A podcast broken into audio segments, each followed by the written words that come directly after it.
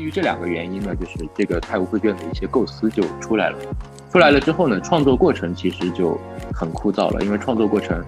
就相当于是你把你自己已经玩了一年，然后玩的非常熟的游戏，然后又拿出来再继续玩个四五年，就是你能够感受到那种那种折磨感。其实最重要的就是说，在游戏制作的过程中，我们到底是保持一个什么心态去做？就像我在制作《泰晤绘卷》的整个过程中，其实我是直接主动的不玩任何游戏，然后呃不看任何的武侠类的，也不受任何其他的影响，完全把自己想呈现的东西。没错没错，就是把我自己最内核的对武侠游戏的想法、需求，还有还有理解、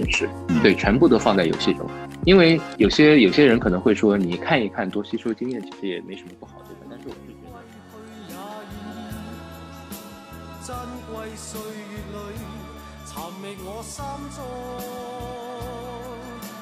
Hello，各位听众朋友们，大家好，欢迎大家收听《从零到一》，我是陈方强。大家好，我是 Bill 郑天意。在《从零到一》第二季中，我们把目光放在了年轻的行业精英，我们聊他们的经历，聊他们遇到的挫折与挑战，分享他们的视角和见解。每期节目我都会上传到微信公众号、小宇宙、Apple Podcast 等平台。那么本期节目是一期关于独立游戏的漫谈，我们邀请到了泰晤绘卷的制作人、罗州工作室的老板茄子，还有独立之光 VP 纸上游戏工坊的负责人熊托尼。那么什么是独立游戏？开发制作的瓶颈在哪里？运营上的挑战是什么？还有盗版对创作上的真切影响？也非常欢迎你能给我们留言关于独立游戏的任何想法。另外，本期节目的片头曲是嘉宾给我们推荐的他喜欢的几首歌之一《风再起时》，片尾也有嘉宾给我们推荐的另外一首歌。好的，让我们一起进入本期节目。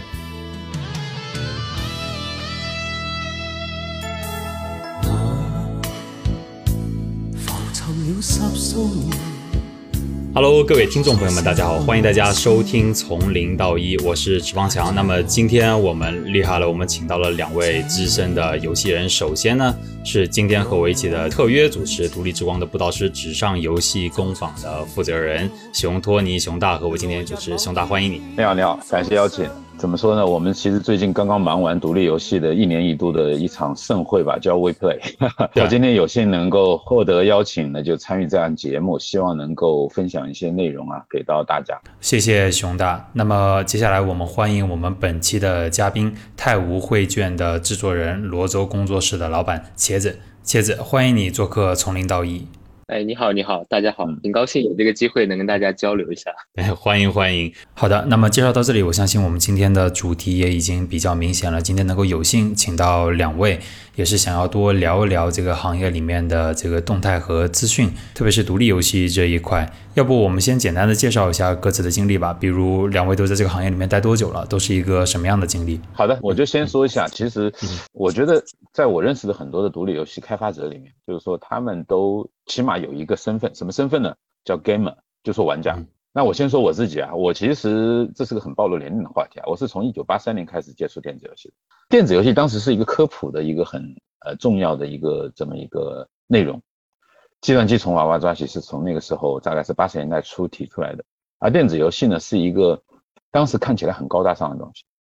呃，就作为玩家的话，基本上是从那个时代就一直就跟随着整个主机游戏和街机游戏。那我是八三年。呃，开始第一次在苹果二上面看到电子游戏啊，然后呢，后来是雅达利二六零零，这应该是八四年。这样讲吧，我是九九年毕业，然后呢，那个时候其实是先做了跟互联网和动画相关的行业，然后零一年之后呢，到上海，呃，那个时候其实是冲着游戏公司来的，那时候是冲着育碧上海。我是从二零一三年接触到独立游戏之后呢，才从一个交互设计或者是一个就是感觉有点像 gamification 的这个行业变成。直接到游戏行业中来。当时是因为我是因为对 Flash 特别了解，我在二零一一年的时候，在国内有个叫 Flash 开发者大会，当年当时就已经开始负责独立游戏相关的内容。呃，而且通过那段时间也认识了很多现在认识的，就是呃一一直以来的朋友啊。比如说有一个叫额外加分的一个视频，是我接触了这样的一些人和一些事情，包括当年还有呃中国独立游戏节呃 IGF China，呃最后一届其实是二零一五年，就 GDC China 和 IGF China。我就发现这是一个真正的游戏行业，因为我之前接触到的，比如说通过 Flash 的开发者社区，我知道了很多像四三九九或三七玩这样的页游，呃，当年就是很赚钱的页游的这样的一个他们的一个内部的工作情况，我就发现其实他们不需要任何的创新，他们都是只要去照搬一些模式吧。所以我当时就选择了另外一个行业，说那我想做创新，因为我喜欢游戏，是因为我想要创新。然后一直做到二零一四年接触到独立游戏之后呢，我们就开始啊，因为那个时候我个人的一个感受是什么呢？虽然说身边很多人玩游戏啊，就说起来游戏那个时候早就已经不是九十年代电子海洛因的状态，但是很少有人可以跟你谈你你所想聊的游戏。然后呢，我们第一次组的局啊，呃，我们有一个叫游戏的人的 QQ 群，是二零一四年一月份的的时候，几个核心的呃好朋友在上海见面以后组的。那个时候就把相关的媒体，包括像集合网啊，还有相关的游戏公司，比如说像椰岛游戏，还有相关的做线下活动的人，也其实就是我们后面可能会提到那个 WePlay 的一个创始人叫 Simon。然后从此我们就开始去做一些跟独立游戏开发者的比如说沙龙聚会。然后我这边还还介入到，比如说专门去做那个有呃独立游戏的专栏，在几个媒体，呃，其中有一个是 Vice 点 CA，另外一个是叫游戏机使用技术，有一个叫做游戏人的个别册里面，呃，做了一个中国独立游戏人的专栏。然后后面呢，就是二零一呃二零一四年开始做一些沙龙的，按说二七二二零一五年的时候开始进入火星时代，很多人都觉得很奇怪，你为什么去火星时代？呃，因为那个时候我已经开始涉足做游戏设计的一个教育。去做游戏策划，或者说我们说游戏玩法设计的一个公开课，然后负责他们的孵化平台，然后呢，再到后面是二零一六年的时候去了 Indie Nova，那是当当时国内最大的独立游戏社区，然后二零一七年四月份的时候，呃，加入到现在的独立之光，一直到一直到现在。明白，主要负责的是像开发者社区，然后就是呃欧美。就是需要呃，还有东南亚，就是跟当地的开发者社区和游戏团队进，就相当于是呃开发的关系。因为我还涉及到就是像独立游戏发行和引入这一块的一些呃业务，同时呢，还有就是呃游戏，比如说复古游戏这一块的游戏文化推广，呃游戏音乐以及游戏收藏，呃基本上在这几个圈子里面，最后一个圈子需要谈到的就是呃叫我们称之为 gamification，就是游戏化。啊，简单的说就是这样。刚刚提到了帝诺网还有独立之光，我们等下会专门再回过头来，然后我们再把这个目光放到我们的茄子。就是我这边的话，其实像我就跟托尼老师可能会有很大的区别，因为我从一开始就从小也好，或者是呃，就包括甚至是到现在，我是觉得可能我对游戏圈的了解其实是非常少的。我玩的第一个游戏其实是在电脑上面，还是一个 DOS 系统的那个哦。一个一个小恐龙的一个游戏，哦，对对，所以我其实我接触最早的电脑游戏是那样，然后但是中间呢，我又因为就是家庭的管教比较严嘛，所以也没有办法理解理解。对，然后等到我差不多上到一个初中的时候，我才接触到像《仙剑》呐，以及一些什么当时很火的一些暴力摩托，就是那个时代的东西。哇，暴力摩托真的是，呃，马上画面就上来了。对。然后当时当时呢，自己其实自己也没有特别去玩，就是经常会比如说路过网吧就进去看别人玩，所以后面我就 养成一个习惯，就是我更加喜欢看别人玩游戏。然后我看别人玩游戏的时候，别人玩到很开心呐，或者是呃不开心，我就我就会有怎么说呢，会习惯性的去关注那些东西。所以呢，就可能就因此，也就是我觉得会有一定的影响吧，就是会导致我非常想要去做一个游戏给别人玩。嗯，对，那个时候我们就是玩玩仙剑呐，玩那个暗黑破坏神啊，然后然后回到家里面，我是就直接把它画在纸上，然后哇，很赞很赞，这是最早的一 个尝试，真的，这个很棒，对对对对，然后就做成一些小纸片人啊什么的，然后可以在那个可以去模拟上面，对对对，可以在地图上移动模拟，对，然后当时就大家玩的还挺开心，然后我自己还会画一些设计一些大富翁啊，就这个过程持续的还挺久的。啊，那我觉得这个其实是对你后面。呃，会有，就是会有很多影响，而且，对对，在我访谈过的很多比较资深的独立游戏开发者里面，都和你一样的，呃，而且，呃，他自己会拿一个计算器去计算各种东西，然后在玩的时候，他就像是一个裁判，是一个上帝视角，呃，还有他自己口述剧情，还有口述表演，自己加上呃配音这样的，嗯，再再到后面的话，就是我们就开始接触到一些跑团嘛，就是 D N D 的那些跑团哦。对，然后当时的话，我也是比较喜欢当 DM 嘛，然后就来主持一些故事啊、游戏啊。其实像我们像这些跑团也好，或者自己做游戏也好，其实当时的一个角度就是纯粹就是为了一个就是好玩嘛。所以说，其实我从来没有想过要正式的去做游戏，或者是进入这个游戏行业。就包括到后面我去制作那个末日文书，那么末日文书其实就是一个非常非常个人向的一个一个独立游戏了。然后。制作了大概断断续续的，因为一边工作一边做嘛，那么可能也是这个不容易。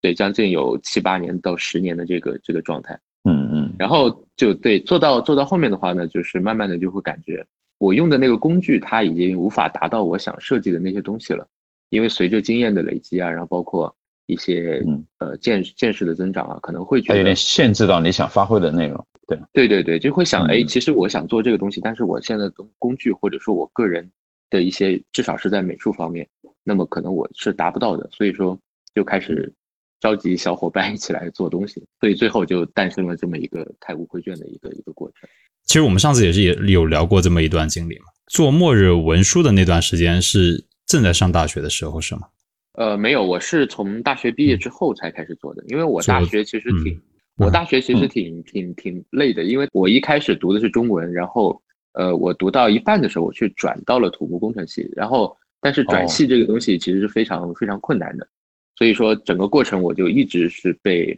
呃，非常非常强的约束着，必须要去，就是在别人可能只有一半的时间，或者是甚至三分之一的时间，我去掌握很多的内容。所以那个过程，其实我大学的过程都是很挺辛苦。是的，上次你也和我提到，后面在发布了这个末日文书之后，你收获了一个三百多人的粉丝群。那因为这款游戏，你遇到了现在一起合作的伙伴木桶暴龙还有会长。那么现在在看你的游戏，它会被分类到这个独立游戏当中去。当时会有意识到自己在做独立游戏吗？呃，或者我们也可以这样先问一问，就是什么是独立游戏？呃，我们在游戏面前特地加上“独立”两个字，是为了表达什么样的意思？可以说，就我我个人的感受来讲吧，实际上对它的定义啊，在我看来，实际上，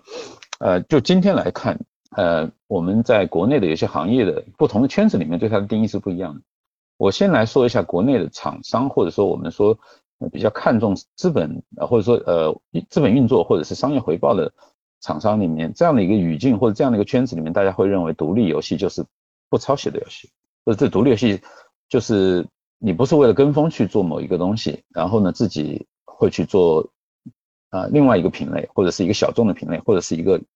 呃，我我觉得这个定义实际上是把独立游戏等同于原创游戏。呃，我不知道茄子你怎么想？其实我在 WePlay 上面，其实我也有聊到相关的东西。嗯，我当时说的是，我们要以创作目的去看这个游戏，它到底是独立游戏还是商业游戏？嗯，因为我们知道商业游戏它其实会更在意一个市场反馈。那么独立游戏的话呢，它更多的是要去创新，要去表达自己的一个独特的一个。对我特别赞同你说的“表达”这两个字，因为就我的观点中，首先独立游戏圈咱们自己在，因为其实啊，每个人其实都可以说啊，我认为独立游戏是这样，或者我认为独立游戏是那样。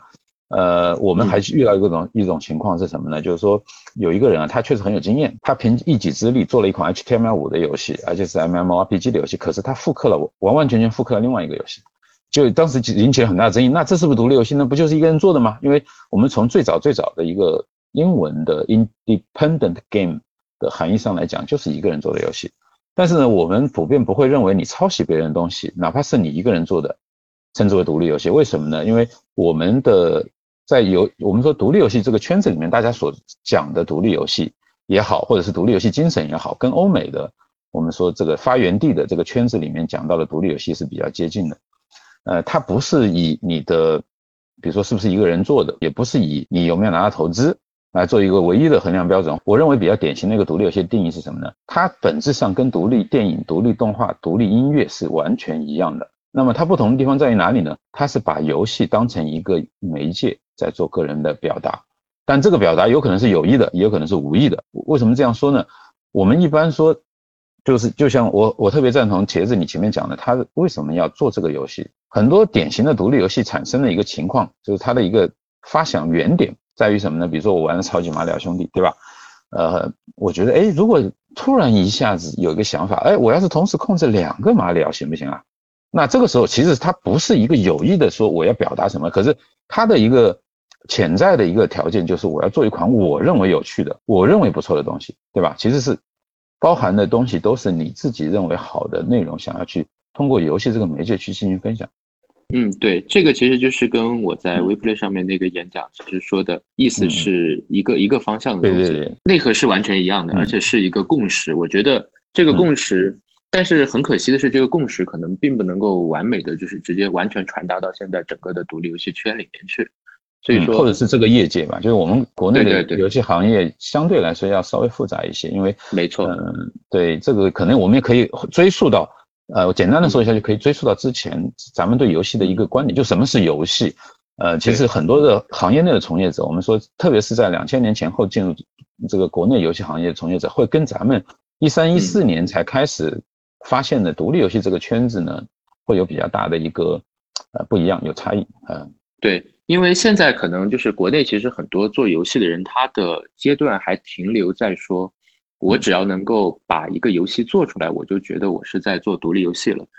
很多人 对他们可能很多人，比如说。对很多人可能会觉得，哦，我们看到一个游戏有有有两个角色，他们是这样互动的，他们是这样打的。OK，我们在用自己的技术把它实现出来之后，我们就觉得我们是在做一个游戏了。就是这可能是停留在很很就是很大程度上会停留在某一些独立游戏人的一个一个。思想里的一些呃，我们也看到很多就是自称自己是做独立游戏的，包括呃，其实我前面提到那个很极端例，他一个人抄袭了一款，而且是像素级别的抄袭了，就说就是换皮游戏，他其实所有游戏系统玩法包括关卡都一样，但是他换了一个皮，他觉得自己在做独立游戏。但嗯。呃，我说每个人是有权利你去定义自己的独立游戏，可是不是我们在我们说一个典型的认知的一个独立游戏的状态。就是前怎么说呢？前两年还是有一些比较特殊的现象嘛。就像国内一些很少出现的一些品类，比如说动作游戏、三 D 动作类啊，或者是当国内出现一些类似的 demo，即使是没有看到任何的玩法，没有看到任何的 设计成分，你只要出来这么一个类型，其实大家就会非常的欢呼雀跃，然后可能制作者自己也会非常的满足。但是这可能我是觉得可能远远不够的，嗯。但我觉得也是跟之前的我们说独游戏行业的一个状态有关，就是说大家会觉得独立游戏好像一直在领军一件事情啊，就是一个先锋力量在创新，在做以前没有见过的东西。当然，我认为，呃，这个没错，这个它确实达到了这样的一个效目目目的，呃，就是一个效果吧。呃，因为它是你想大公司传大蓝掉头，它要做任何的投入做创新之前，哪怕是三 A 的公司，它不是说马上想做就做的，是吧？但是如果是独立游戏团队、中小型团队，它本身就是比较轻快的，就是它一定会奔着，哎，有些东西以前没有做过，那我们可以尝试一下这个角度去的。但是它不能说直接和独立游戏就完全画上等号。那我认为，其实还有另外一个类别，在我看来就是说，那我们做商业原创游戏，其实跟它会比较类似啊，甚至是有些移植类的游戏。对，呃，如果可以展开的话，我就举一个例子啊，我不知道，其实你有没有听说过有一个游戏叫《冒险与挖矿》，这个大概是在。应该是起码是六年以前的六年前的游戏，我我应该有印象，我应该听过。对对对，然后呢，它不同的地方在于，它会把一些好的 Flash 游戏呢，想办法把它汉化。当然，可能他拿到授权啊，或者是出于一个同人呃，就是一个爱好，但他没有拿它去盈利。然后后面呢，他就做了一件事情，他看到一个日本的一个很好的 Flash 游戏，他去跟这个团队谈了他的授权之后呢，把它直接移植到了手机游戏平台。但是呢，因为当时它的品类特别的新，因为市面上当时只有几个几个主流类型，一个 MMORPG 是吧？咱们大家知道的，像那种自动寻路打怪升级的，另外一种就是比如说卡牌类的，像我是 MT，呃，那个时候其实基本上就这两个品类是最火的。它突然来了一个挂机游戏，挂机的游戏，同时它还做了，就我们现在来说就是一个放置类的游戏，呃，然后呃，对对对，然后还它用的是像素的风格，那简直是惊为天人。当年这个。行业内的大佬没有一个敢这样做的，而且他那个时候确实也有很多碰壁，也有很多他很情怀的事情。但是那个时候呢，行业内就几乎百分之百的这个我们说厂商的，就大家谈论这个游戏的时候，都说它就是独立游戏，因为他在冒险啊，因为他有情怀啊，因为他是以这个角度去看的。在在我们来看呢，这是一款移植游戏，因为首先它不是一个个人表达，它也没有说在这个方面说呈现出一个，是吧？我觉得有些东西想把我的喜好贯彻到这个游戏中。他实际上是看到了，哎，觉得这个游戏不错，那放到手游平台会挺好。然后根据呃需求，他做了一些调整。那是个不折不扣的移植游戏，或者说，呃，我们可能都不会把它列为一个商业原创游戏这一类。呃，我不能说它没有原创，但它会比较少。但是我觉得通过这件事情，能够很典型的看到大家看到这个角度不同，会给它有不同的一个定义和分类。对，我关于独立游戏的定义啊，还有还有托尼也提到了，就是从一三年国内出现这个概念，的话呢，现在已经有七年了。我我可能会比较想问说，就是就两位来看的话，到二零二零年，中国独立游戏处于一个什么样的水平？那我们刚也提到了很多一项问题，是吧？比如说你说换皮啦、拿授权或者是移植啦，我们对。就是瓶颈在哪里？是技术吗？还是就是说是我们刚提到的，就是概念，就是每个人他可以定义自己的这个独立游戏，或者独立游戏能不能有很多个定义？就是这个会不会是一个问题？我们到底在被什么东西所主导？还是说就是我们现在正是一个百花齐放的一个舞台？现在这个的话，其实独立游戏怎么说呢？还是基于前面那个问题，其实我跟托尼老师的视角还是稍微会有一点点不同，因为。怎么说呢？我最早接触的独立游戏圈，其实跟托尼老师接触的那个独立游戏圈是，我感觉是两个不太一样的 圈子。这样的。对，对对对，因为我我最早接触的圈子呢，其实是，嗯，非常小的一个圈子。就是当时我们是，呃，有一个叫做六六 RPG 嘛，就是那种用 RPG Maker 晨光。对，晨光晨光可以说是六六 RPG 最后转型，然后一直维持到现在的一个状态。对对。然后最早的时候呢，其实那个圈子他们都是。因为技术有限嘛，我们会用那个日本的一个游戏开发软件叫做 RPG Maker 来做一个游戏，十分有名。对对对，当时的话，其实我们更加在意的是我们到底在游戏中有什么玩法，有什么表现，甚至是说是我们把一些呃有很多很厉害的那些作者，他们把一些大家一直想要看到的游戏或者想要玩到的游戏，然后用 RPG Maker 给它做出来。那么那个时候呢，其实像比如说像陈星汉啊，或者是那些呃，就是呃一些一些比较写意类的一些游戏，其实当时在嗯我那个我那个认识的圈子里面，其实是不太不太去关注。讨论的很少，可能都是知道。对对对，嗯，明白了，明白。对对对。然后当时我们更在意的就是，哎，这个东西它的剧情怎么样？是我们比如说一个 RPG Maker 的作者，他丢出一个游戏，那么这个游戏可能非常的粗糙，然后操作也非常的蹩脚。然后各种东西都非常的业余，但是它有一个很美、很美好的一个故事，我们就会感觉，嗯啊，这是一个非常好的作品，甚至是包括那个，嗯，对，甚至是包括最早的那个，呃，学语林有坊哦，呃，林有坊，呃，其实是梁启伟先生了，对对对，他最早做的一个 RPG Maker，当时我也玩过。然后我就会感觉他的画风也非常的有意思，然后他的故事也非常的有有感觉，嗯，他的手绘的那种风格，对我们当时就是很很在意这些东西，所以说在那个圈子里面，就是其实很少去接触外面的一些内容，这是这是我们两个视角的不同，所以说但是到后面之后呢，就是但是这个圈子它有一个弊端，就是我们刚才的问题就是独立游戏它现在发展的一些问题嘛，那么它有个弊端就是在于它这些东西过于小，就是不是说它的内容小，而是说它的。它包含它对于一个游戏来说，它能够表达的内容，它是不够撑起一个真正直接丢到市场上的，是吧？对，它不能够完全直接丢到市场上来说，我要把我的这个东西收费，那么这是不够达到的。比如说，我们可能故事好，但是像我刚才说的，就操作不好。现在的国内的独立游戏呢，就是那些可以扔出来放到商店上、放到 Steam 上面、放到一些平台上面的游戏呢，其实。很大程度上会在表现上面去做很多内容，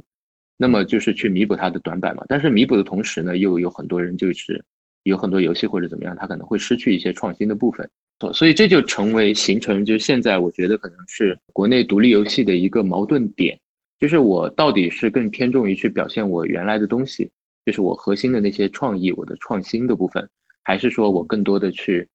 为了我的这个游戏的推广去做更多表现上的东西，更多。呃，就是符合大家的一个游戏游戏经验，然后游戏感受的一些内容。比如说，我们把操作做得更加偏向于现在已有的游戏，我们把画面做的更加偏向于某些大家已经能够接受的一些画面。那么它是会有一个拉扯的，嗯，因为我们如果要做的很独特，要完全表达我们自己的设计意图的话，可能这些东西，嗯，你就需要做一些违反常规的事情。嗯，之前我也说过，就是独立游戏的话，它其实就是在不断的错误中，然后迭代出来，然后留下来的那些。它一定会经历失败。没错，这就导致这就导致独立团队它其实非常的困难。它必须首先你在团队中的人你要有这么强的毅力，然后第二个你的东西又确实要能够非常非常的好，第三个你还要能够在一定程度上做到你的东西能够被大众接受，表现方面也好。呃整个系统的操作啊，或者是稳定，或者说呃没有明显的短板吧，可可以这样。没错，所以说跟跟商业游戏啊，或者是商业团队他们做出来的游戏，其实差别非常大。所以说国内的独立游戏，我只能说就是确实是有越来越多的人想去做了，但是真正能够做出好东西，能够坚持下来，然后能够坚持去创新的这个情况，我觉得可能也不是特别的乐观吧。嗯，其实我们了解的真的是淘汰率是很高的。对对对，对，我觉得就像刚提到的，这边有很多点在互相拉扯，然后导致了我们的一个困难。那么泰晤绘卷是怎么开发出来的？其实能不能以泰晤绘卷为例，给我们讲一讲，就是当时开发当中，呃，实际遇到的一些情况？嗯，泰晤绘卷的话，嗯，其实泰晤绘卷我最早是写了一个小说，那么就是会围绕着这个小说，然后想要把它表达成一个更加。更加有互动性，然后玩家参与度更高，然后更加沉浸式的这么样的一个形式。因为小说的话，我自己也读过很多嘛，其实你读完之后，并没有太多的参与感，你顶多是被故事感动啊，或者是了解到一些更多。你是第三人称的角度去看的。对对对，所以说我就很希望一个好的故事，然后玩家能够直接参与其中，然后能够为这个故事做决定。其实这个也是大部分游戏诞生，就是一些更加剧情类游戏的诞生的一个。一个初衷，那么泰晤绘卷的话呢，第一个是由于我写的这个小说，第二个呢也是因为，呃，我很喜欢武侠游戏，但是国内的武侠游戏在那些那几年，呃，它其实是处于一个很定型的一个状态，就并不是说它的游戏内容不好，或者是游戏类型不好，而是说它的游戏类型已经固定了。那么只要大家一做武侠游戏，那么就会往仙剑或者古剑或者是轩辕剑这一个。方向去走，就往那个方向去走。对，还有一个方向呢，就是会往网页的方向去走，会往那个呃《金庸群侠传》呐，一些就是基于《金庸群侠传》的一一些 demo 而产生的一些一些，比如说 Flash 游戏啊，或者是嗯网页游戏啊，或者是一些小的游戏。那么其实就非常的定型了。那么就是等于是大的商业作品它有一个定型的类型了，而小的独立的武侠游戏呢，它也有一个定型的类型了，就会导致。我在想要玩一些更自由或者是内容更丰富的武侠游戏的时候，我是完全找不到的，因为我打开没有这个类型，对吗？对对对，我只要一打开，我就会觉得啊，这个我之前已经玩过了，然后就不太想玩了。对对，所以说就是基于这两个基于这两个原因呢，就是这个太无绘卷的一些构思就出来了。出来了之后呢，创作过程其实就很枯燥了，因为创作过程就相当于是你把你自己已经玩了一年，然后玩的。非常熟的游戏，然后又拿出来再继续玩个四五年，就是你能够感受到那种那种折磨感。所以说，嗯，对，就是其实整个游戏的制作过程，我是觉得没什么太多好说的。其实最重要的就是说，呃，在游戏制作的过程中，我们到底是保持一个什么心态去做？就像我在制作《泰晤会卷》的整个过程中，其实我是直接主动的不玩任何游戏，然后呃不看任何的武侠。类的，都不受任何其他的影响，完全把自己想呈现的东西，没错没错，就是把我自己最内核的对武侠游戏的想法、需求，还有还有理解识，对，全部都放在游戏中。因为有些有些人可能会说，你看一看，多吸收经验，其实也没什么不好，对吧？但是我是觉得，人的潜意识是挺可怕的一个东西。你甚至是有很多游戏在，比如说在被玩家说，可能他。你是不是抄抄抄抄了某一个东西？但是实际上，在作者他有时候会跟大家解释，嗯，呃，没有，其实我没有，但是他实际上是自己没有意识到他受了那个东西的影响，嗯嗯嗯嗯。所以说我自己会明白，我自己会特别的克制自己，就是在创作的过程中，我会直接去拒绝看那些东西，然后保持自己最纯粹的一个想法。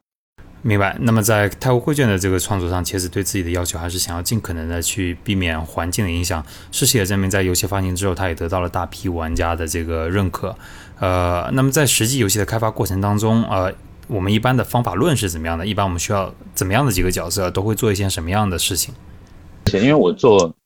呃，特别是我做纸上游戏工坊，实际上也是希望能够让大家掌握一个方法论。简单的说啊，之前。呃，游戏行业一般来说会有几个比较重要重要的呃构成呢。第一个，游戏美术，你必须有前端的东西让大家看到嘛。第二个就是什么？就是软件开发里面的，比如说像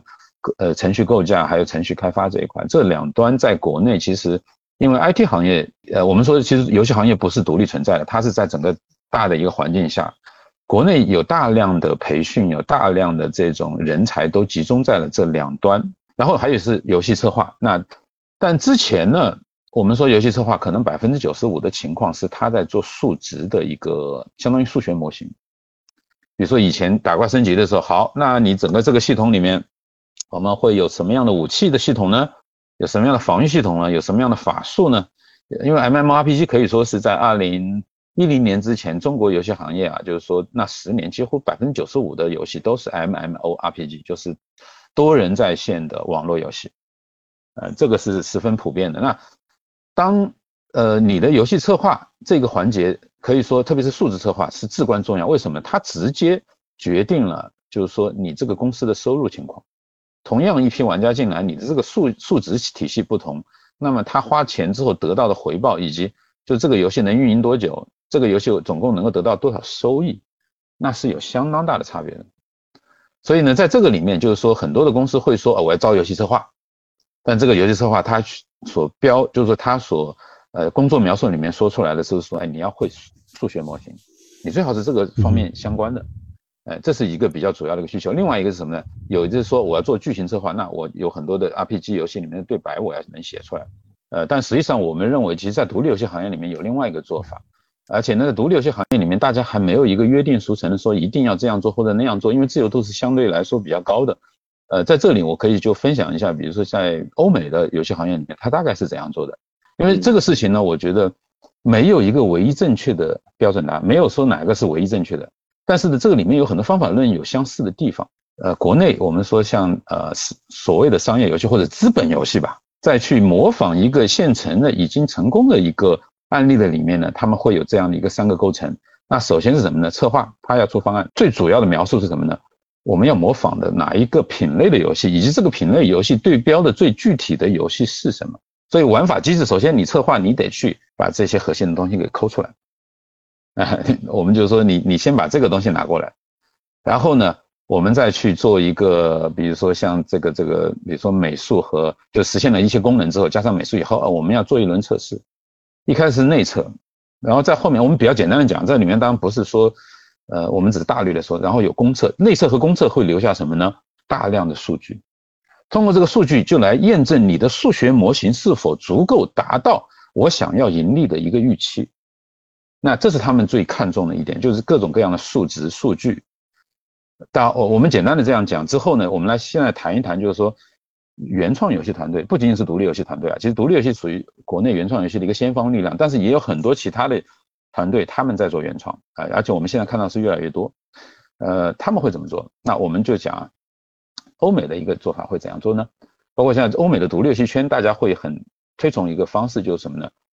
我们首先把这个游戏的核心玩法做出来。什么意思呢？就这个游戏没有任何的皮肤，也没有任何的美术，我先不往里面发任何东西。我先验证我的玩法。我举个例子，就前面我跟你讲的超级玛丽，如果两个人，一个人控制两个人可以吗？两个马里奥，哎，听起来很有趣。但是光有想法不够，从玩家到开发者的第一步就是我真的去尝试这样做。那这个呢，如果你会编程，你可以用你自己擅长的编程工具，不管是像虚幻也好，或者是 Unity 也好，或者你说我就擅长某一个小品类的游戏引擎都没问题。关键是什么呢？我先做出一个。看起来很简陋，或者是甚至是先就用别人或者以前我自己的现有素材的这么一个东西来验证我的这个想法上，通过这个游戏的玩法和机制是否是可以达到目标。但是怎么衡量这个目标呢？就是我觉得好不好玩。那简单的说啊，我们专业点说，就是这个游戏的玩法是否可以达到我想要的这种体验。因为首先我自己是一个玩家，对不对？我们对游戏本身有自己的认知。好，那我做一个东西，好，超级马里，我就沿用它的第一个关卡。好，我就想办法加一个马里奥出来。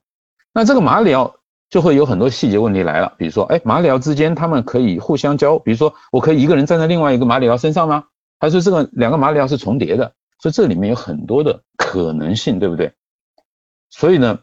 我们说尽想尽量避免我走弯路的一个最好的方式就是。你先用最简单的框架和现有的资源，用最小的成本去试错，把这个，就是你不断的尝试的过程中，你就能得到一个按照你个人的喜好，哎，我做出来一个东西，然后这个东西马上要给到你的目标受众，就是你你已经有的一个玩家群体，然后让他们去给你一些反馈。如果这个东西你发现，哎，我觉得我要传达的这个体验，基本上他们都已经 get 到了，而且他们还觉得能吸引到。OK，这个时候我们就可以往里面去铺量了。什么意思呢？我们可以做几个。那如果是欧美的话，他们叫做切片。首先呢，呃，商业公司里面会说你要有每一个游戏有它自己跟别人不同的地方，叫 pillar，就像一个柱子一样啊。我这个东西是跟别人不一样的。比如说我同时控制两个马里奥。好，然后呢，我们还会去做一个什么切片呢？这个游戏长什么样子？它的画面风格大概是怎么样子？我们就要美术，就是按照这样的一个设定，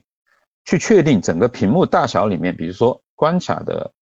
它比如说一个平台大概长多大，一个主角大概有多大，这都跟游戏体验密切相关的，以及它是什么风格。然后另外一个切片就是说，好，我们来看一下这个关卡大概会长什么样，我们会做出一个关卡感受一下。有了这几样东西以后，你可以量产，因为就是说三个东西都有。你要试错的地方，你需要去探索、不断迭代的地方。好，你一旦定定的差不多了，那可以去往里面填充内容了。然后这个里面可能会有，比如说它是否有故事剧情、有多角色，它不断去打磨，以这个核心玩法为主，打磨整个这个系统、整个关卡，然后到后面再进行测试，来验证它填充的内容是否是按按照它的呃预期达到目标的。然后最后可能是有音乐音效。好吧，茄子，呃，欢迎补充你这边你们实际做的情况啊。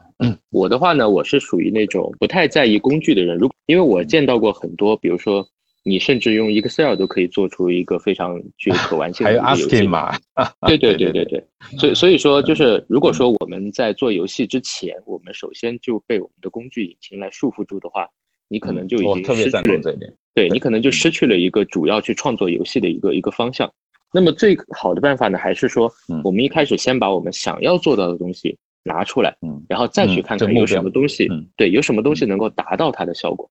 这是我觉得这是呃一个思路上的一个先后顺序是不能够错的。那至于对至于我们至于我们自己要用什么工具的话呢，呃，这个就要看什么工具能满足了。其实像最早我们用 Unity，因为 Unity 的话，并不是说呃 Unity 它很厉害，或者是它。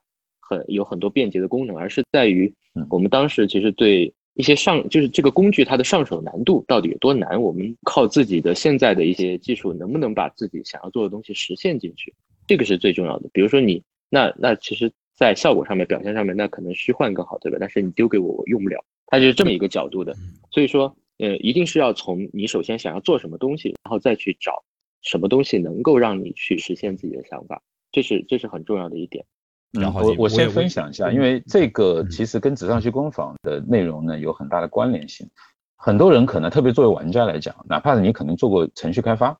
但是可能你没有，就一般人大家会忽略的一点是什么呢？游戏哪怕这个游戏再小，啊，麻雀虽小五脏俱全，它是一个很复杂的体系。就这个里面你会发现，哪怕是一个简简单单的问答游戏，只有五题，你可以画画出一个比较复杂的流程图来，因为游戏中的可能性是太多了。所以这也是为什么，呃，我们看有很多大一点的游戏啊，别说那种特别庞大的，哪怕中等体量的游戏，你会发现你在试玩或者你在做 QA，也就是说在测试游戏的时候，会出现从来没有见过的一些情况和各种各样的 bug。如果当你要涉及到这个游戏玩法的调整的时候，你会发现简直是伤筋动骨的感觉。你在真正自己原创游戏的时候，你想做一个可能有一部分别人没有东西的时候，你面临的是一个迷宫。所以呢，我们会特别建议一点啊，你首先先把游戏的玩法验证好了以后，再往里面去堆美术量。因为我们见过大量的失败案例，或者说很痛苦的案例，什么呢？他这个游戏没有被验证之前，而且它是一个新的东西，他花两年时间说，哎呀，我觉得这个东西太简陋了，不能见人，我要给人试完之前，我先把美术放上去吧。他花了大概一一年半的时间去做了美术以后，试完以后出的问题出在游戏玩法上，那这个时候你就很纠结了。我们又不是大厂，对不对？人力本来就有限，花了一年半的这个人力的时间做了这个东西，我到底要不要推倒重来呢？那是会把你陷入一个很痛苦的境地。所以，我们做纸上学工坊，其实就是希望推广让大家明白一个东西：先验证核心玩法，验证完了以后，你再去做其他的东西，呃，这这条路会顺很多。没错，我挺同意那个托尼老师说的。嗯，对，因为因为就是游戏的玩法，它作为一个核心的话，如果你没有验证好的话，确实产生很大的问题。而且这个问题在独立游戏的创作中是更加严重的问题，因为一定会出现，百分之百会出现。对，对对对，就像我们自己的那个，包括奇遇系统也好，或者是各种战斗系统也好，现在我们正在做的，就从封闭开发一直到现在，其实都换过至少四次方案，然后都是在对在玩法的设计上面，在制作上面都已经至少做过四次。所以我呃我一直就是跟我们的开发的人说，我们一开始你们在做程序的时候，也都是不要去依赖于美术素材。就现因为有很多现在传统那些游戏公司的人，他们其实在做，比如说一个程序，他在做一个 UI 的时候，他在做一个界面的时候，他是需要美术提供给你一张完全已经排好的一个 UI 最终的一个效果图，然后还有所有的那些 UI 的元素，然后他照着那个图去排。但是实际上呢，在独立游戏的设计中呢，它并不是这样的。就就像有很多时候有一些程，就是我们的程序，他会问我。哎，茄子，这个按钮放在哪里好？我说你随便丢就好了。这个到时候最后我们看 UI 的设计，对，肯定对，我们看 UI 的设计，你只要把那个按钮它到底有什么功能给它做做出来就可以了。所以这个可能是有一点点不太一样的地方。嗨，各位听众朋友们，告诉大家一个重要的消息：从零到一的听众群已经开通了，在这里你可以和节目制作人直接沟通，和听友们交流，结识在科技、金融、咨询等行业的年轻行业精英。欢迎大家添加微信号 go to 下划线 helper g o t o 下划线 h e l p e r，期待你的加入。明白。所以在我们刚才谈到的这件 case 里面，玩法和功能它的优先级别会高过于叠加美术。还有就是一说到这个程序，我知道这里面有个非常有趣的故事，就是太湖绘卷的代码里面有茄子堆叠的这个几十万行的 if else 语句。玩家们当时还在谈笑说这个就是绿皮火车，而你会开始就是在太湖绘卷里面写代码的原因之一，是因为啊当时的程序离开了团队。那么呃想问一下，你是怎么这么快做到呃上手的？这里面是一个怎么样的故事？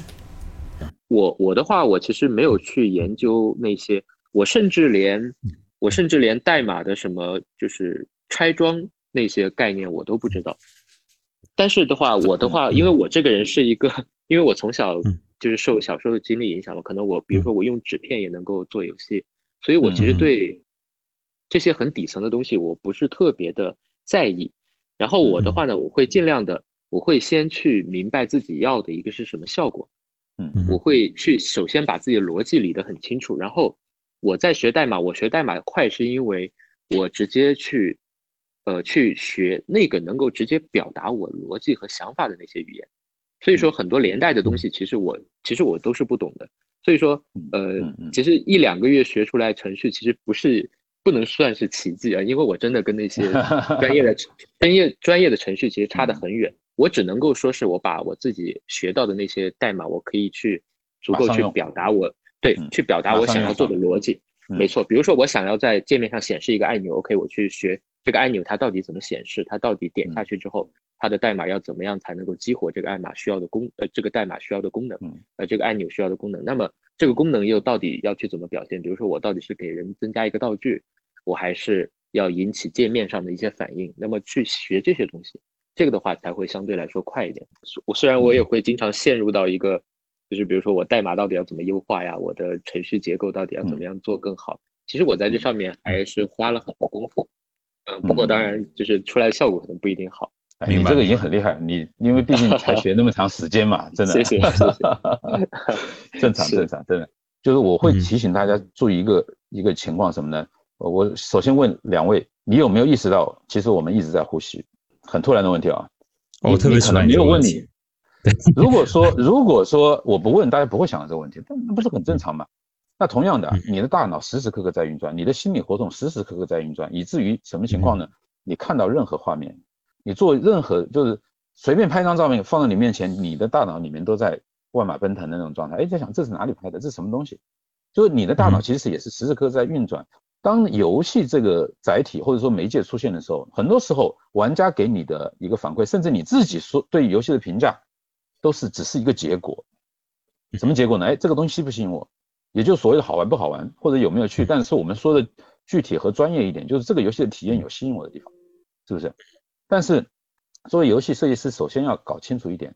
到底是什么东西吸引我的？比如说超级玛丽，每个人的玩法不一样，有人说超级玛丽可以不用杀死所有的敌人就很快的过关，这种速度的爽快感吸引到我了，对吧？还有人说超级玛丽里面充满了各种各样探索的一个呃乐趣，哎呀，没想到这个凭空无故还能顶出东西来。所以呢，我就说，其实很重要一点是，首先你要想清楚你的目标。比如说超级玛丽，不是因为它跑跑跳跳我们才喜欢，对我们那时候对游戏玩法没有这个概念，是因为它的体验，是因为它给到你的这个我们说的好玩的这样的一种感受，它不断的把你拉回到这个游戏。所以在我就是我强调一下，就是我在做纸上游戏工坊的时候，实际上是让大家先迈出这一步，你把这个事情先想清楚，然后其他的东西都是。不管是画面、音乐，还有整个世界观，还有别的东西，都是围绕着它达到你这个目的的辅助手段，是一个为你添砖加瓦去达到你想达到目的的。我们说这些材料啊，对，一定要搞清楚自己是要做的是，就是原点是哪一个。对，嗯，对，呃。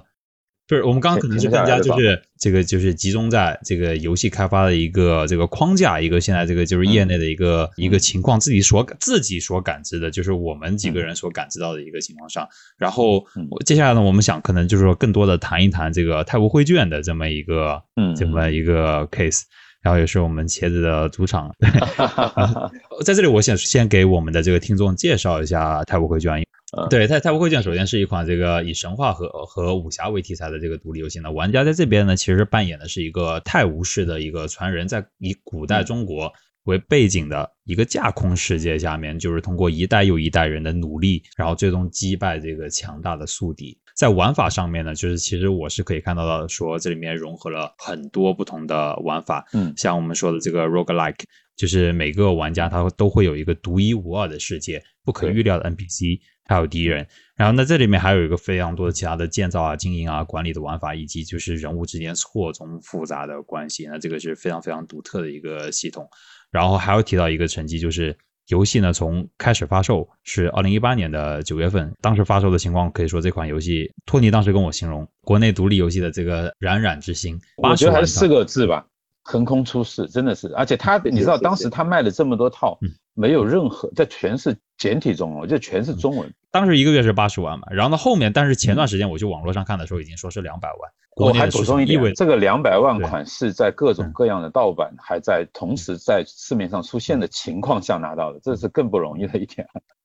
国内没有哪一个独立游戏团队不对不遭遇盗版，一定是你的游戏稍微有点名气，马上遭遇盗版，所以它会影响你的收入和销量。其实，嗯，对，这里有个故事，就是我经常会收到邮件，就是那个。有一些盗版的玩家会截一个图，然后告诉我说：“哎，怎么我的游戏版本跟你的不一样，或者是我的 我的游戏不能运行之类的。”他们会直接来找我，他们会直接来找我，甚至他是怎么？因为我的，因为我们的联系方式是直接公布的，很公开的，就是比如说我会。直接公开我的 QQ 号、我的微信、我的各种联系方式，他们就直接来找我。他们有些人甚至意料客服的事情哦，嗯，对对对，是的。然后他们甚至意料就是意识不到他们自己玩的是盗版，就是这是一个很沿袭下来的一个一个旧的问题吧。你你你在做完游戏之后，你会特别特别的恨盗版吗？还是就是其实你还是保持的就是就是是一个什么样的心态？你现在是游戏的创建者。你是怎么看的？嗯，首先，首先怎么说呢？盗版，我觉得它可能没办法避免，因为它就像一个生物链一样，它可能就是会出现。但是呢，你说我恨不恨？其实只能说是我会很无奈，因为我相信这个东西，对，因为我相信这个东西是需要通过，就是不是说我们打击盗版，盗版就会消失，而是说它是需要玩家他自己，就是玩家的群体也好，玩家他们整个社会的普遍，对，普遍认识，他们知道。这个盗版是直接会损害这个游戏的开发者，会让他们无法再开发出好游戏的一个一个很就无法长远大的一个影响更好。对对对，所以说只有当大众意识意识到这个东西的时候，盗版才有可能消失。所以说我怎么说呢？就是你没办法恨，因为你没办法没办法恨一个就是已经嗯怎么说呢？你没办法去改变，就像有点像洪水啊，就是那个龙卷风啊，那些海啸啊，你这些东西你没办法去恨它。因为你知道这个东西，它只能够通过大众不断的去成长，不断的去意识到问题，然后不断的去保护这种，就是这种团队版权意识也好，或者是保护是真正用心做游戏的人吧。这个因为确实是花了很多心血，这一点所以说其实传统的不一样。对，嗯，没错。我觉得这个其实也是啊，你说，你先说啊，没有没有，就是其实我们也没有特别就是主动的去做一些什么那个防盗版啊什么的。因为我觉得这个东西没有太大的意义，就是还是看大众的一个一个认识和和保护。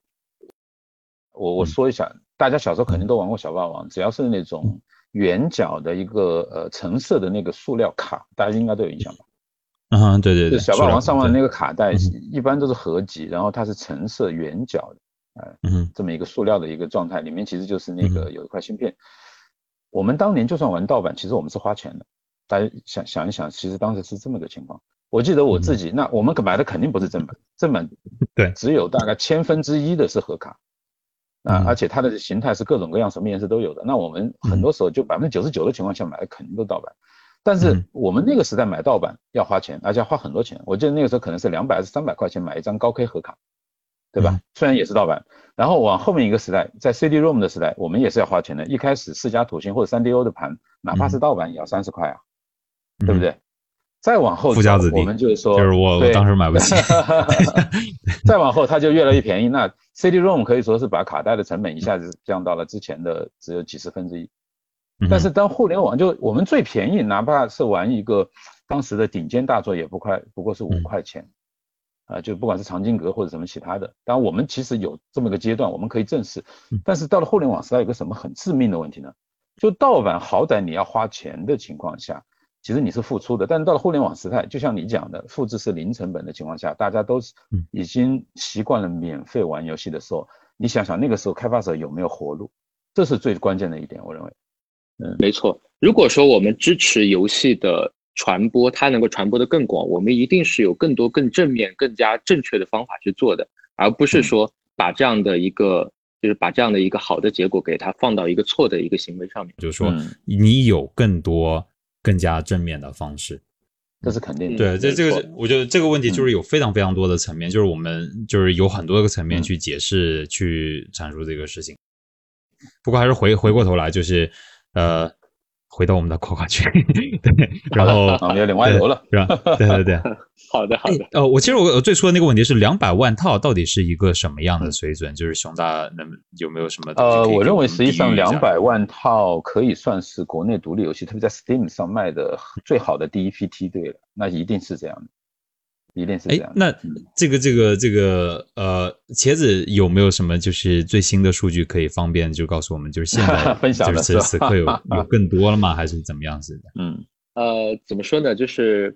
嗯，在一开在开始的时候是到达两百万的话，现在其实还是持续的有一个有一个销量，但是呢，在我们宣布封闭开发之后，因为玩家可能。有一些催更的负面情绪产生之后，其实这个对，其实这个销量是直接直接就没有了。怎么说呢？在我自己个人看来，其实我对销量并没有太大的概念，是我对游戏行业其实了解的不多，我并不清楚一个游戏它到底卖到多少，它能够代表什么意义。所以说我只能够怎么说，很单纯的去就收益方面来聊一聊吧。因为两百万份的话，其实对于一个独立游戏团队或者是一个单机游戏团队来说，其实它在团队的存活方面其实是起不到太大的作用的，因为，嗯，按照按照收益来说，其实你算去各种分成也好，税也好，其实你到整个团队这里来的时候，其实也就是两三千万的一个收入。但是这个收入的话，你如果要去跟手游或者跟网游去对比，对，那么可能全是零头，全是零头。对对，就是他们可能开发一个。就是稍微中等一点的手游，就是我不好意思打断你，就是原来中间会被克扣掉这么多呀？是，对，非常多非常多的。呃，对，这个平台的每个平台，其实但我们一般延续的是什么？平台拿百分之三十的收入，然后开发者拿百分之七十，然后在这百分之七十里面，如果说你还有发行商，你们之间在百分之七十之内还要继续分，还有税的问题。对对对，税是很严重的问题。我对你们的这个 敬佩之情，就是又又往上走上了一层了，就是 respect。因为网上网上有很多人，他们会直接用你的销量乘以你的。单价来算，他们会觉得啊，天呐，罗州的营业额都已经破亿了，对吗？对他作为一个游戏来说，作为一个团队来说，他说你破亿了，你应该能做出三 A 游戏了呀。就是这种感觉，他的期待，哇，这个我我理解，但是确实不是那样的，绝对不是那样。对对对，所以所以说这是这也是很尴尬的一件事，因为我也不能够对外说我们其实收入只有那么一点，我们维持团队都比较困难。其实你没办法去说这样的话，所以这是很尴尬的一点。如果说回到销量来说的话，其实这个销量带给我们的意义，仅仅是让团队能够维持着把这个作品给它做完，就是能够找到需要的人，然后把这个东西做完。至于说之后怎么发展，其实还是要看，呃，等于是可能如果我们不做出其他的变化，我们可能就一直要在这个，在这个狭缝中要一直这么生存下去。所以说，这个可能就是一个，嗯，目前来看，要一般来说，大家还是会开发新的游戏嘛，因为这个对对对，我们说一款游戏成功只是暂时的，它没有人说没错一直成功，因为每一款游戏再好都有它的生命周期，它有没错，就是卖不动的那一天，那是肯定的。所以那时候就是一定要在做新的游戏的，对。对，所以说从销量的层面来说也好，或者说是玩家的关注度方面来说也好，呃，我只能说可能以我的我以以我以往的一个经验来看，就是可能单机游戏它可能出来三个月到六个月，可能之后就完全没有声音了，这是单机游戏的一个常规的现象。那么我们能够坚持了一年多才出现一些玩家的。很负面的消息，而且这个负面消息效应，我认为对，是这个这个一些负面的催更啊什么的，还是基于我们封闭开发不再更新之后出现的。其实我就我心里其实已经很满足了。不聊之前我是不知道，就是原来是一个这样的情况。你比如说拿 到了 Steam，就是在当时嘛，一八年你说 Steam 上面排名呃前十的。也没有大家想象的那么好，那说明就是独立这游戏这一款，我觉得还是有非常非常长的一个道路去走，是吧？呃，其实是选了一个难度挺高的，因为你知道国内你想在正规渠道，比如说像 WeGame 或者别的安卓渠道，呃，你每一个平台要申请一个版号，比如说移动平台一个版号，然后呃 PC 是一个版号，主机又是另外一个版号，而且你申请这个版号起码是三个月以上。呃，我们国内现在就是想要上线一款游戏，一般是要走怎么走一个什么样的流程？刚刚你就是你讲到了这个版号，那能不能给我们解释一下？就是这是跟游戏发行相关的一个领域啊。就是国内的话，像我们知道有一个呃，就是腾讯下面的一个叫 WeGame 的一个我们说 PC 单机游戏平台。那么呢，它是还有就是像安卓以及啊 App Store 中国区，你都是需要去申请版号。那申请版号你要做什么？你首先你得有。呃，你你有要他提交很多的一些内容，就是证明这个游戏是你做的，呃，你可能要去注册一些东西，同时你再提交一个版本，这个版本有可能不是一个完成，就是最终的版，但它一定会是一个可玩的一个 demo，可以评估的一个版本。然后呢，在这个过程中，在接下来你提交上去以后，你未来的半年之内，或者最快可能三个月之内，有各种各样的，我们说这个就是相关部门给到你的一些反馈，做各种调整修改。呃，在这个过程中，其实也是比较繁琐吧，就是有很多的，比如说，除了人物名字和那个工作室公司的名字之外，不能出现英文，呃，类似于这种。然后调整完了以后，拿到版号以后，你才具备说好，我们可以去上架这款游戏。啊，我很简简略的讲，就是有这么一个过程，就是除了你自己日常要做游戏开发，我们前面讲到的各种各样的，比如说从游戏的这个核心玩法的验证到，呃，我们说做出几种。呃，切片做出验证、内测，然后，然后再再进行调整、打磨之后，呃，你还需要去考虑这个方面的一些事情。当然，这如果是你在国内的平台上的话，那你就必须有这样的一些，呃，你你要准备好做这样的一些事情。但如果说你是上 Steam 平台，或者说我在 Switch 上发，或者是在别的地方面对全其他的就中国区以外的来发的话，那就要要好很多了啊。简单的讲就是这样。明白了，所以就是相对来说，我们现在在如果你想在国内上线游戏的话，还是有怎么说，就是比较苛严苛一点，稍微就是相比之下，因为它有更多特别怎么说呢？因为对于大团队或者大的公司来讲，它的现金流是足够支撑的，就是能够支撑的稍微久一些啊。像特别是中小型团队啊，特别是我记得是二零一七年七月份开始，对他会发现觉得自己本来就已经是有很多时候做。捉襟见肘啊，那这样一一来，它会加剧它的一个，我们说这个财务状况的恶化。呃，我们在 Steam 的中文区上发也也是面临的，就是中国区的监管。Steam 如果是国内的，说实话是有一点点灰色。我们其实也会担心有一天是不是，比如说 Steam 的国区出来之后，那个呃，我们等下把这段掐到就算了，就是不要。等一下，也就是说，我们会当如果说你是。就直接在 Steam 上发的话，没有这么多限制。但我说的是国内的，呃，国内的情况是这样，就只要是国内呃正规的一个游戏发行渠道，是必须要获得版号之后才能上的。嗯，了解。呃，回回到太古汇卷啊，就是呃，像刚才呃茄子也提到了，就是现在现在的状态是已经宣布了，就是进入一个封闭开发的一个状态。也提到了，就是玩家开始拿着皮筋去抽你们，是吧？这个给给了各种各样的 评价，但是我还是找到了一些就是会让人感动的评价，比如这边我找到了一篇，他就说，就是我觉得制作者的这个中文专业和累积阅读累积的知识量确实非常厉害。单叫我一个人去编这么多的不同的内容和元素，我可能什么都想不出来。这是个浩大的工程，真的是浩大的工程。你当一个人熟练使用引擎之后，那拼的就是思想和文化了，而不是游戏行业从业多少年的经验。你有的东西，别人是多少从业多少年都学不到的，这才是精华。那么我我也觉得非常同意，因为我看了一些这个游戏里面的一些这个就是文本啊内容，它就是非常的这个就是有中国本土的这个江湖的味道，那种就是以前就是人说话的。这些剧本都是茄子一个人写的吗？还是就是会你会有其他的编剧帮你一起写？呃，没有，基本上都是我自己一个人写的。当然不排除一些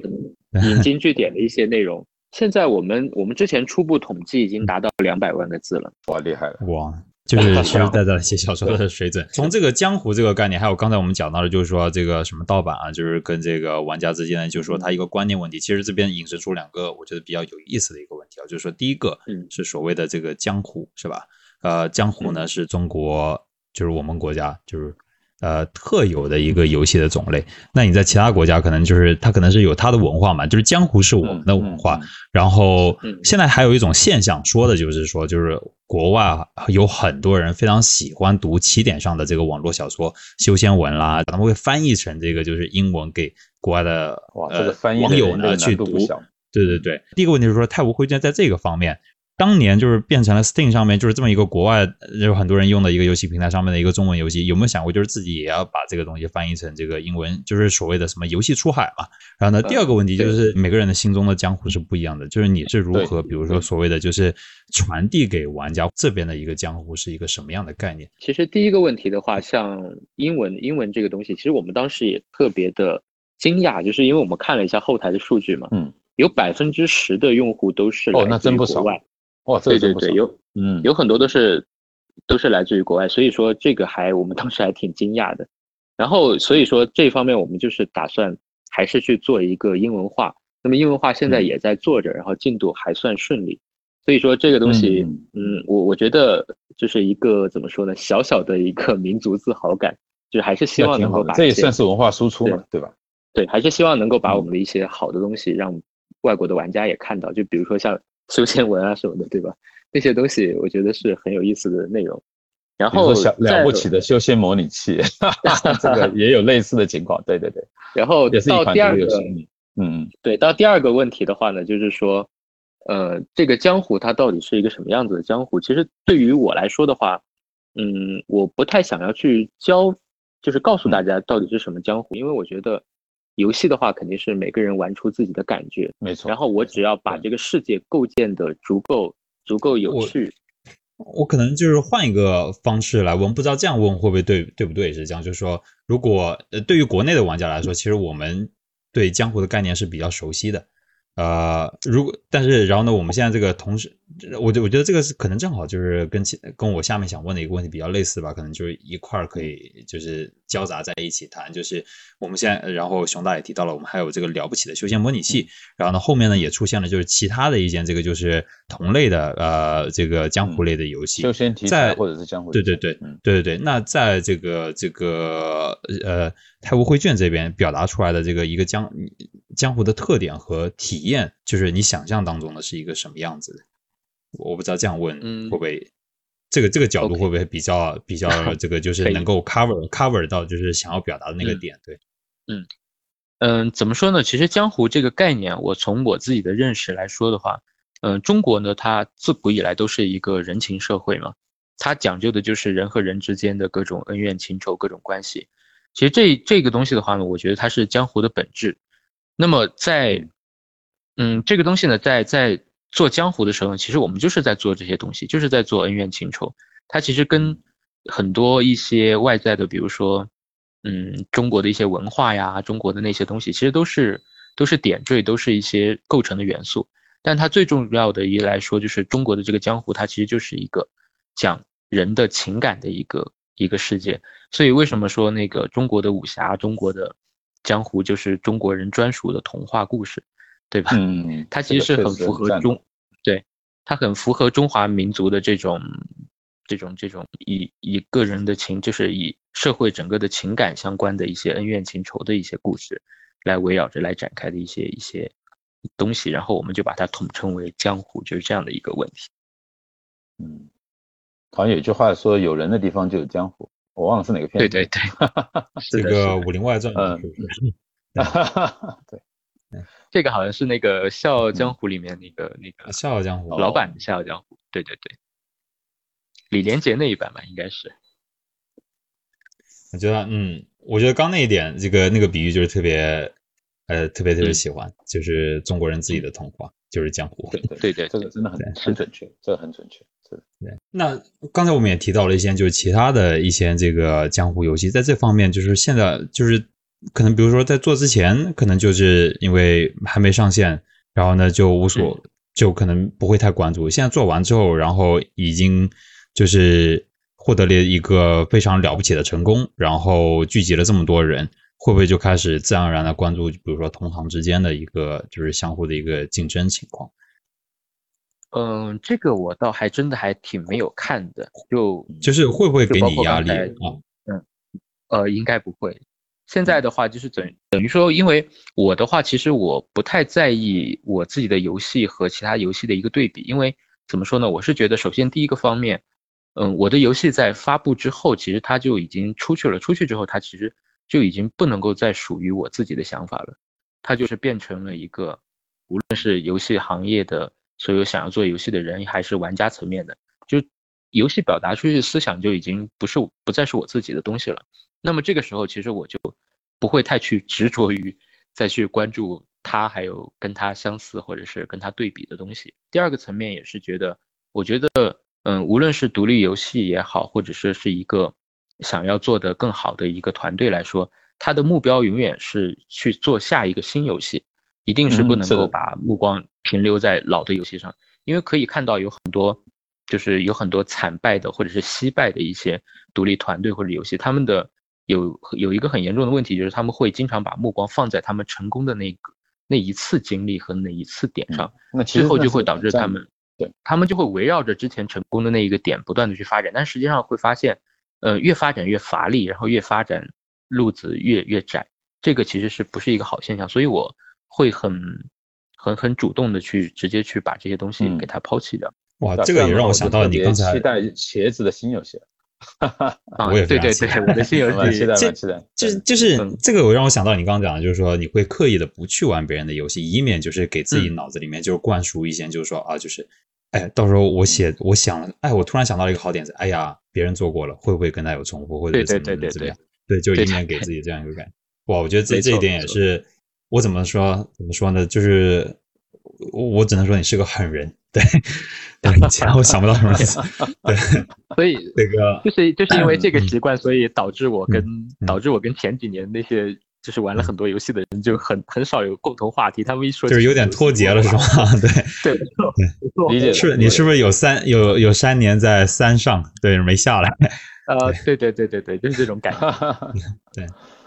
但我觉得这没问题，因为呃，每哪怕是同样一个打比方，你做一个游戏，你的体验目标其实是跟马里奥或者什么一样，但没关系，因为每个人他。呃，能够就一个目标，他每个人一定有他属于自己的视角，属于自己的角度和自己的一个实现方式。所以在这个地方，其实我这条路其实我认为也是完全能走得通。不是说你必须要去玩别人游戏，但有的时候你受到一些启发，或者说哎你能够在灵感上受到一些触动，这会有。但最关键的还是你在做呃我们说称之为独立游戏的这个品类的时候呢，你是个人表达啊，你还是在以个人为主，而且很重要一点是你找到跟你。欣赏你的人，或者说跟你类似的人，作为你的玩家，那他会很很很稳定，也是你的铁杆啊，类似于这种。嗯，讲到这里，我有一个非常有趣的问题，就是我们到底如何鉴定抄袭？有很多游戏的玩法都是一样的，是否是抄袭的评判标准又是什么？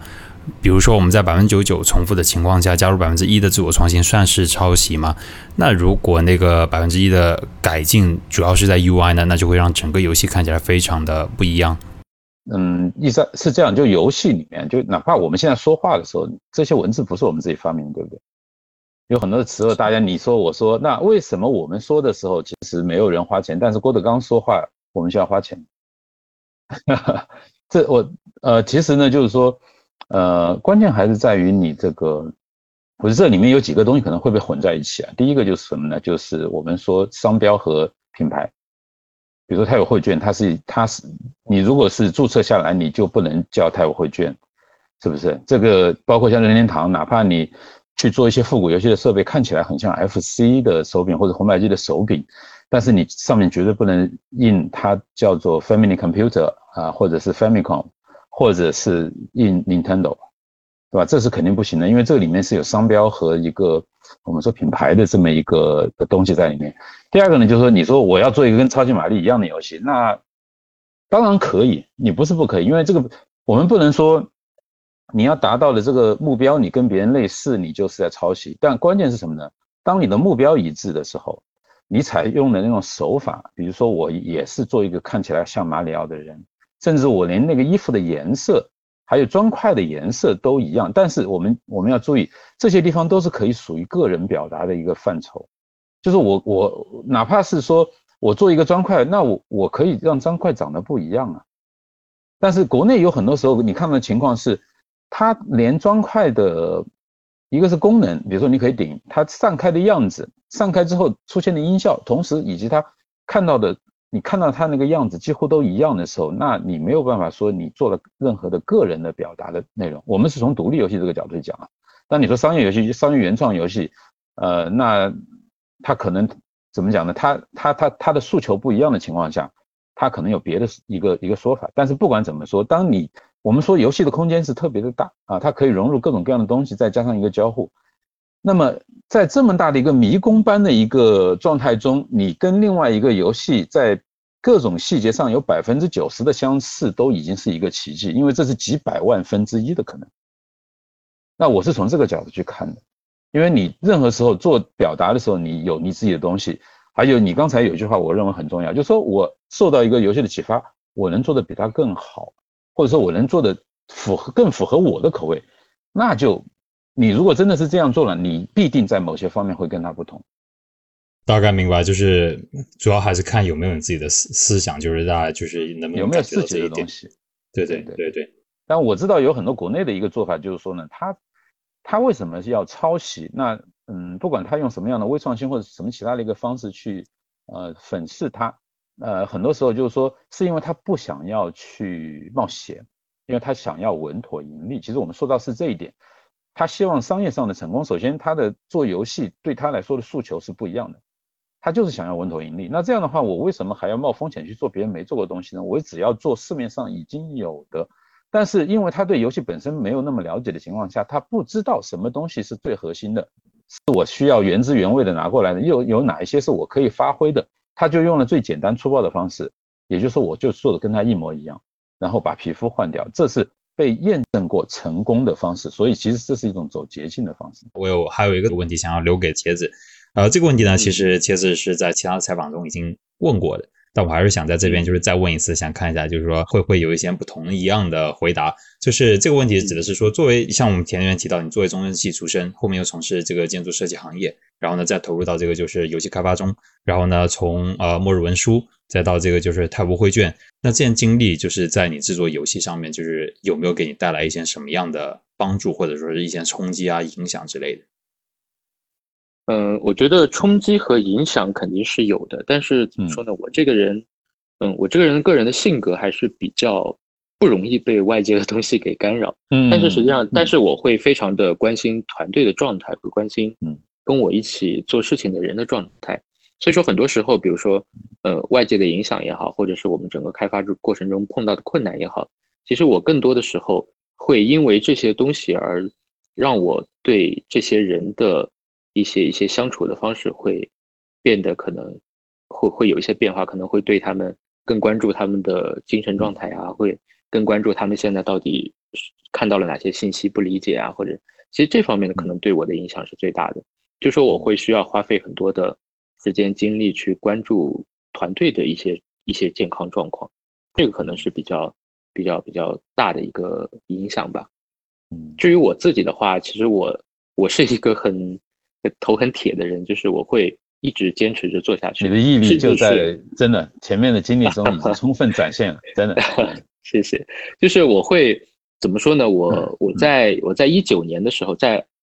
一九年我们开了一次年会，那次年会上，其实我嗯有给大家说，就是说我们只要把自己想做的东西做出来就好了。然后我也说，就是即使我们退回到三四年前的状态，就是我们嗯谁也不知道我们是谁，然后我们什么也没有的状态。我们依然会去好好的做游戏，我们依然会去把游戏想要做的游戏做出来。所以，我我会告诉大家，我说外面的声音怎么样，或者是外面的行业怎么样，其实这些东西都不重要。对于我们来说，就是在心态方面都是不重要的。就做自己，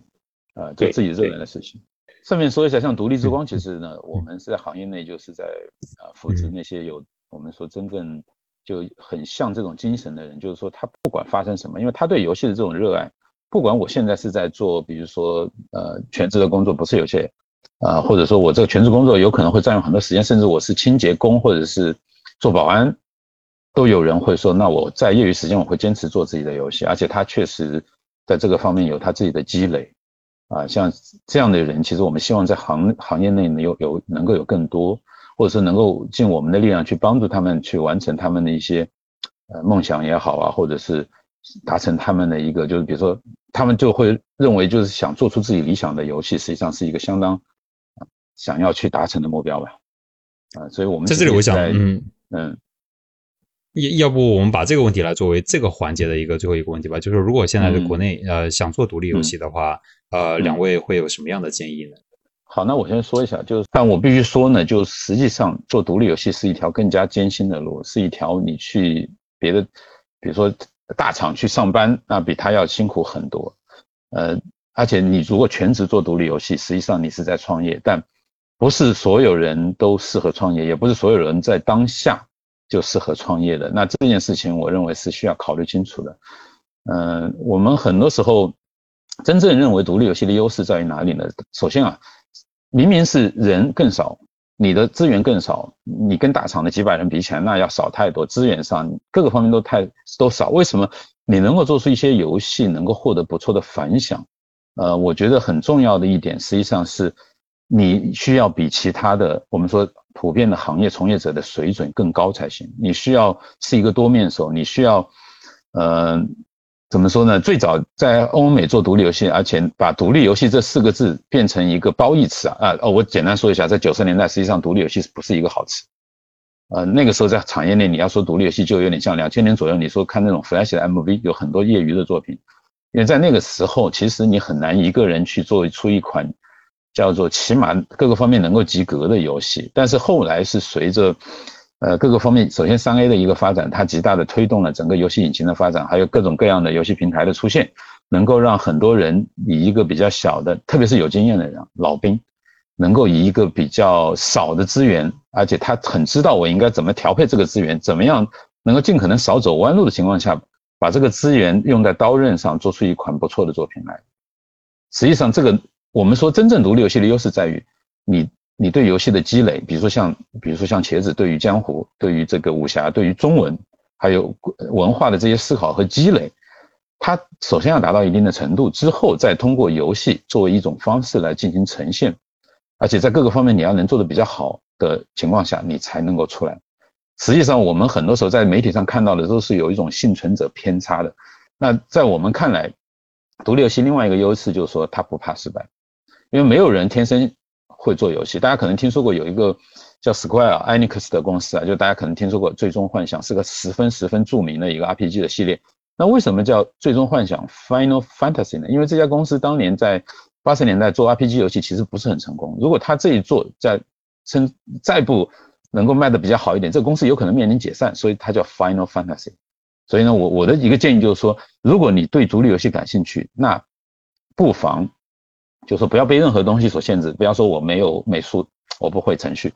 有很多的工具，像前面茄子提到了 RPG Maker，还有像 Game Maker Studio，还有其他的一些东西，你是可以就是从小开始做起的，而且一定要是从小的游戏开始做起，积累你的经验。在欧美五年前有人曾经分享过，尽快做完你的前四个独立游戏，因为你一定会碰到各种各样的问题。但是，当你这个过程经过以后，你有了足够的经验，你从失败中吸取了足够经验之后，你才可能做得更好。好吧？这是我的一个个人观点。嗯，谢谢托说托尼熊大给我们这个分享。那茄子怎么看？我是觉得，其实刚才托尼老师已经讲的比较具体了。嗯，独立游戏的话，怎么说呢？独立游戏它其实，嗯，还是挺分人的。如果你想要做独立游戏的话，我觉得最好是不要基于说我想要做游戏这么一个很很简单的点，你就去做独立游戏，而是应该有一个很具体的，就是我到底希望做一个什么样的游戏，然后我有一个什么样的想法，我想要让别人体验到一个什么样的东西，这其实是嗯。对，这其实才是最核心的一点，能够就是你自己先判断你有没有这些点，你才能够去说自己要不要做独立游戏。其实并不是说，呃，一个就是一个独立团队他去抄袭一个游戏，他并不是说这个独立游游戏团队的人都是坏人，都是怎么样，他可能完全就是他可能完全就是他不知道自己，呃，应该怎么样才能让玩家获得好。确实有这种情况，因为每个人对游戏的理解的深度和广度都会有不同。一定会没错，于是，嗯，对于是，他就会去找一个他自己他自己的认识中受众比较多，然后大家觉得比较有趣的模式就拿过来用，嗯，那可能这个模式是完全不适合他自己的主题的，但是他也会拿来用，所以，这个就其实是这个割裂感和这个，嗯嗯，就是无目的的这种这种借用会导致玩家有一个很强的抄袭感。很强的一个厌恶感，但我我我觉得有很多玩家可能也会出，就一开始在做游戏的时候，因为我们确实遇到很多这种情况，他觉得，哎，我把一个什么游戏和什么游戏放到一起，不是挺好吗？但第一个呢，就是这是一个比较简单的一个想法。第二个就是说，你我们实际上就前面我们介绍，我们是围绕一个核心玩法，然后不断的去，因为它一定有一个重点，你不能说我这个游戏什么都有，你什么都有，其实就算你做到了，也就是什么都没有，你一定有一个重点，一定有，而且我们说到独立游戏。你不仅仅是有个重点，还有一个你自己个人属于你的表达方式在那里，这才是你最大的价值啊！对，所以，所以我可能我这边的建议就是，想要做独立游戏的朋友，一定是要对自己想要做什么游戏，想要给玩家带来什么感受，有一个非常直接、非常主观的一些想法。嗯嗯嗯，我们今天已经把一些非常沉重的话题都 都谈完了，接下来是我们的最后一个环节，叫快问快答。好的，行。那么我们首先用几个简单的词来描述一下自己是什么样的一个，就是在团队里的角，自己的脾气或者自己的性格，是这样。对。然后温和，温和，然后想想法多，然后想法比较奇怪，嗯，就类似这一种。蛮天马行空的感觉，对对对对，自己最喜欢的一个家乡食物是什么？可能臭豆腐吧，因为我爸爸是湖南人嘛。厉害了，长沙臭豆腐，类似于这种。对对对，嗯嗯。目前有什么想买的东西吗？呃，PS 五，这绝对是我们都有这个想法。买了 PS 五的话，会想首先想要玩什么样的游戏？恶魔之魂重置版。赞赞赞！创业到现在，现在脑子里面首先想到最糟糕的事情是什么？最糟糕的事情可能就是玩家的不理解吧。具体的可能回忆起来的话，有这么几个阶段，比如说我们刚刚封闭开发的时候，我在更新那个各个门派的吹破特效。那么那个特效呢，其实是它是全新的一个东西。但是很多不理解的玩家，或者说是他只看到我的更新，然后没有上去游戏玩的玩家，他就会说：“你们怎么又在平衡数值？”然后我当时就想，我的每一个功法的玩法，我的每一个功法的特效的玩法，然后它的搭配全部都改变了。这个东西，嗯，被称为平衡的话，其实当时心里会比较难受，就是玩家会不理解。对，然后第二个阶段可能就是现在这个阶段，就是我们在封闭开发，在埋着头，在非常艰苦的在。开发新的东西，然后把游戏变得更好。但是这个过程中，玩家可能就会想说，就是一直要求，就是你们赶快更新，赶快放出来。但是呢，我我知道，如果我们这么去做的话，最终也达不到我们想要的品质。对，所以我们就只能够，但是我又不能够去跟玩家吵架，对吧？我总不能说你们不要吵，你们等着。所以这个可能是我呃现在为止最最最难受的两件事情。嗯，有什么样的个人爱好会体现到你的作品当中吗？嗯，蛐蛐呀，对，绝对是蛐蛐。我是那种，我是那种可以蹲在树下面看蚂蚁看一两个小时的人。这个这个确实非常有趣。我们现在在国内也有，就是越来越多的这个独立游戏呃的活动嘛。呃，在参与这些的时候，有没有什么趣事或者是一些感受？嗯，其实说实话，我参加的还挺少的。但是就我之前参加了几次经历来看，就是我会发现我们的展区女性的玩家来的很多。对，这个是让我挺惊，这个对，这个这个是让我挺惊讶的，就是甚至是有很多都是玩了几百个小时的那种老玩家，所以我我会有点改观，因为我之前认为我们这么硬核都是汉子，对对对，只有只有男玩家在玩，但是没想到我每次我去参加过大概三次，三次都是有很多女女玩家过来参加。然后当时让我很惊讶吧，就是，对对对，是好事情。能不能给我们推荐一下自己比较喜欢的几款游戏？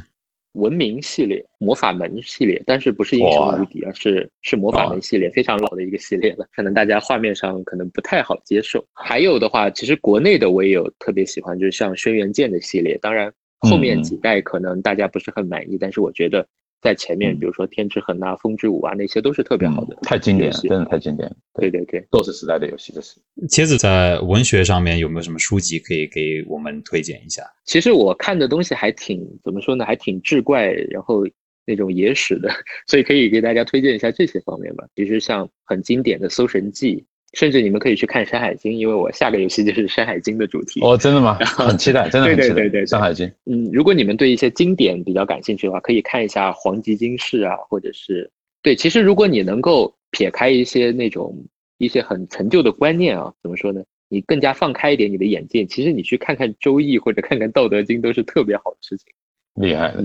好，那我们最后的是在这个工作或者是生活上，最近遇到最暖心的事情是什么？最暖心的事情其实有有挺多的，比如说我看到玩家他发布一些，就是发表一些自己游戏中的经历，然后他们的故事，这个是我真的特别特别暖心的事情。我每一次特别累的时候，我看他们写的东西，我就会瞬间就恢复满血复活的那种感觉，自愈了，自愈了。没错，当然这也伴随着一个，其实也是伴随着。一个不太好的一个，就是有些玩家不太了解游戏现在的情况，他发表了一些负面的呃言论，然后我们喜欢我们的玩家会去去维护一下，那么这个时候就会产生一些很很难受的一些争执，然后最后呃喜欢我们游戏的玩家被攻击啊，或者是怎么样，其实我这个时候是最难过的，但是同时这个难过又是基于我前面看到大家发的那些故事，我是知道大家是真心的喜欢游戏，然后真心的去维护我们的游戏的时候。那种那种心痛的感觉会更加深一点，所以可能这就是我的暖心带来的糟心，对，挺真实的，有爱有恨，这就是江湖啊，有爱有恨。好的，感谢两位在这里面就是非常这个棒的分享，也非常期待这个太古绘卷在封闭开发结束之后的内容。我也能想象这个过程呢，肯定一定是痛苦的，但是涅盘之后啊，一定会是一个非常崭新的世界，就非常非常的期待。也期望纸上游戏工坊还有独立之光能够越做越好，让更多人了解、理解游戏，了解创造与设计的美妙。好的，感谢两位，好，也谢谢，好，谢谢大家，好的，谢谢大家。